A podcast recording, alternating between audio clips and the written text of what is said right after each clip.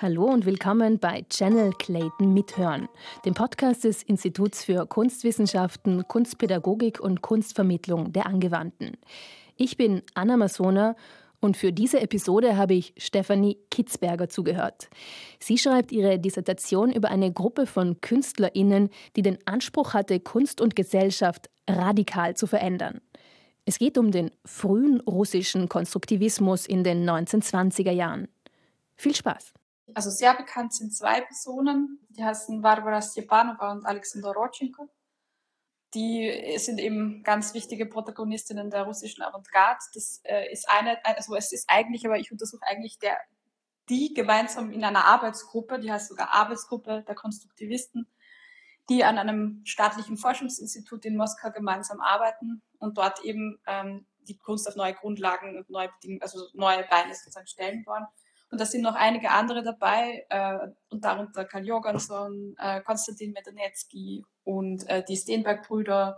Und diese, also diese Gruppen sind, es ist nur eine Gruppe von mehreren Arbeitsgruppen mhm. dort, äh, und die sind sozusagen, ähm, also dieses Institut ist gegründet worden ähm, nach der Revolution. Okay. während des Bürgerkriegs äh, und äh, 1918 wurde, oder 19, also das Institut wurde 1920 gegründet ähm, also kurz, also so gerade am Ende des Bürgerkriegs, quasi am Ausgang des Bürgerkriegs ähm, und äh, wurde eben äh, finanziert von äh, Nakompos, so eine äh, quasi das Bildungs- und Kunst äh, äh, Depart also das Department ist das ISO, aber äh, sozusagen die, das Ministerium, ähm, das, äh, äh, das sowjetische Ministerium für Kunst und Bildung, mhm. ähm, das finanziert das. Und okay. dort äh, sitzen die, äh, äh, produzieren, diskutieren. Äh, es gibt Protokolle von ihren Diskussionen, teilweise leider nur sek also Sekundärliteratur russische äh, vorhanden. Ja, ich habe die leider nie gefunden und es ist auch ein ziemlich schwer, das zu finden. Okay. Ähm, ich bin in Moskau herumgelaufen und habe Leute gefragt, aber anscheinend sind sie verschwunden. Okay. Ähm, aber man kann sozusagen, ich versuche das über die, diese Protokolle und über Texte und aber auch über die Arbeiten, die teilweise auch nicht mehr existieren, sondern nur noch an Fotos äh, sichtbar werden, und zwar also Vintage-Fotos, auf Vintage-Fotos sichtbar werden, zu rekonstruieren. Mhm. Ähm, und, ja. und dann hast du ein Beispiel für, also ein Beispiel für eine Arbeit? Also ein Beispiel für eine Arbeit, die ganz bekannt ist, äh, ist, äh, ein, die ist im MoMA jetzt, dieses einzige Relikt, das einzige Relikt aus einer Serie von Arbeiten. Ähm, die äh, heißt Konstruktion Nummer 12. Es gibt sozusagen immer, also von Alexander Rodchenko. Und äh, die ist äh, auch deshalb so bekannt, weil es gibt auch ein Foto von, ähm, von der ersten gemeinsamen Ausstellung der Arbeitsgruppe der Konstruktivisten im Frühjahr 1921. Und die ist auch im Zentrum also meiner Analysen tatsächlich, weil ich mhm. die so spannend finde. Also diese Konstruktion Nummer 12, die äh, hat äh, Alexander Rodchenko in, ähm, im Frühjahr 1921 eben auf dieser Ausstellung, äh, die hieß, heißt, die ist bekannt unter dem Namen äh, Erste Frühlingsausstellung, äh, der mhm. Abmochu, ähm, der äh, Gesellschaft für junge Künstler, ist so eine Abkürzung, ähm, wo sie einen Raum besetzt haben. Die Arbeitsgruppe nur Stepanova war nicht dabei.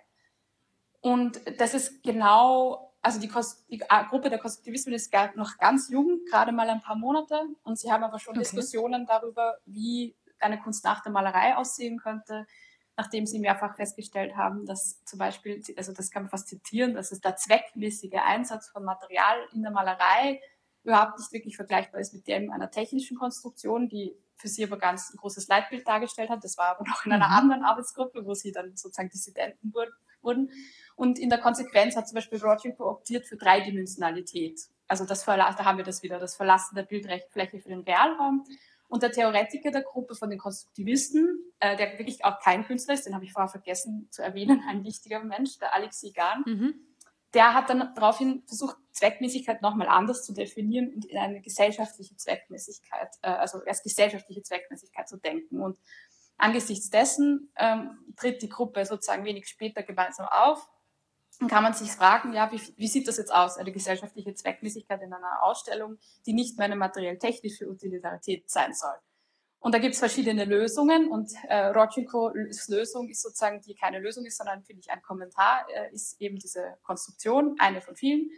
Und wenn man die eben auch den, auf den ersten Blick kann man eben sagen, ja, die exemplifiziert genau das. Es sind eins, es ist eine, also eine, eine dreidimensionale, äh, also nicht Kugel, sondern es ist elliptisch geformt. Es ist aus einer einzigen Sperrholzfläche nach einem ganz logisch nachvollziehbaren Konzept äh, herausgeschnitten.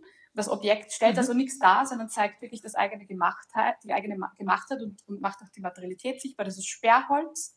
Die sind im Raum gedreht und mit mit äh, Drähten fixiert. Also sie stellen sozusagen wirklich Räumlichkeit her. Man sieht das, die sind gedreht und dann ist es räumlich so.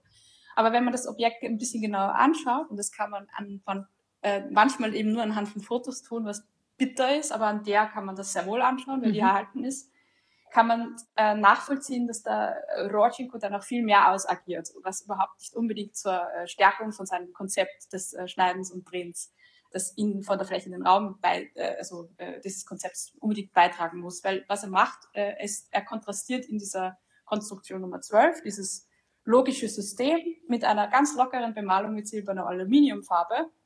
Und die ist in ihrer mhm. Setzung gar, ganz und gar nicht so präzise, wie man sich das vorstellen würde, sondern die hält sich, verhält sich quasi oppositorisch dazu. Die ist total willkürlich, also mit Absicht willkürlich aufgetragen, so scheint sie. Und ich nehme an, der Rodrigo hat es absichtlich gemacht. Ähm, äh, und deswegen versuche ich die Arbeit ausgehend davon nochmal zu interpretieren. Und das geht interessanterweise in die eine Richtung, dass diese silberne Farbe in zweifacher Hinsicht eben mit dieser zweckmäßigen, selbstreferenziellen Produktionslogik bricht. Also weil sie hat konnotative Funktion, weil sie geht sozusagen in der Konnotation über das Material Sperrholz hinaus. Sie wird quasi darstellen, und zwar auf Metall hin. Also es, ähm, äh, sie artikuliert das quasi eine produ fortschrittlichere Produktionsweise die dem Objekt eben nicht inhärent ist.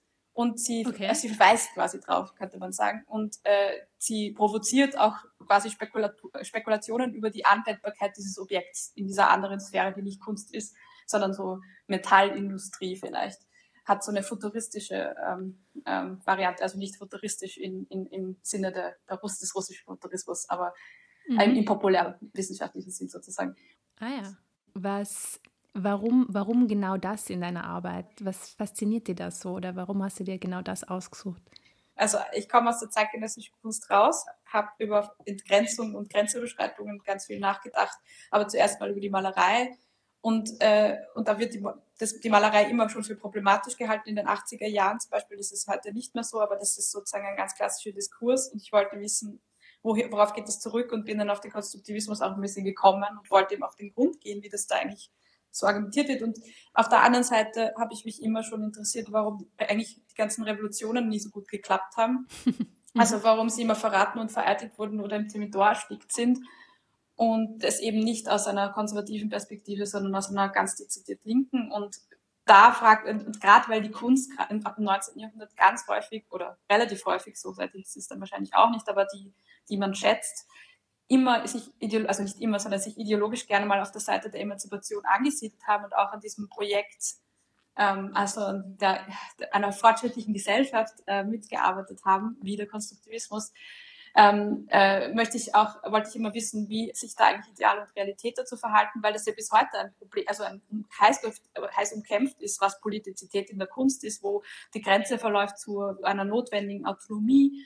Und mir schien eben der der Konstruktivismus mit diesen ganz überzogenen Ansprüchen auf unmittelbare Teilhabe äh, als perfektes Beispiel, äh, um an seiner Geschichte zu lernen, wie, wie also auch zu rekonstruieren, wie sozusagen in radikalen emanzipatorischen Projekten gerade die tatsächliche Komplexität mit diesen ganz unzähligen Akteurinnen und Diskursen und Feldern äh, also ganz notwendig ist und das, was man daraus lernen kann, auch für, für, für die Frage nach dem politisch werden. Äh, also sozusagen gegen Vereinfachungen von Konzepten, ähm, da ist es sozusagen situiert. Das war Stefanie Kitzberger über die radikalen Ansprüche des russischen Konstruktivismus. Channel Clayton ist ein Format des Instituts für Kunstwissenschaften, Kunstpädagogik und Kunstvermittlung von Florian Bettel und Lili Schäfknecht. Vielen Dank fürs Mithören und vielleicht bis zur nächsten Episode.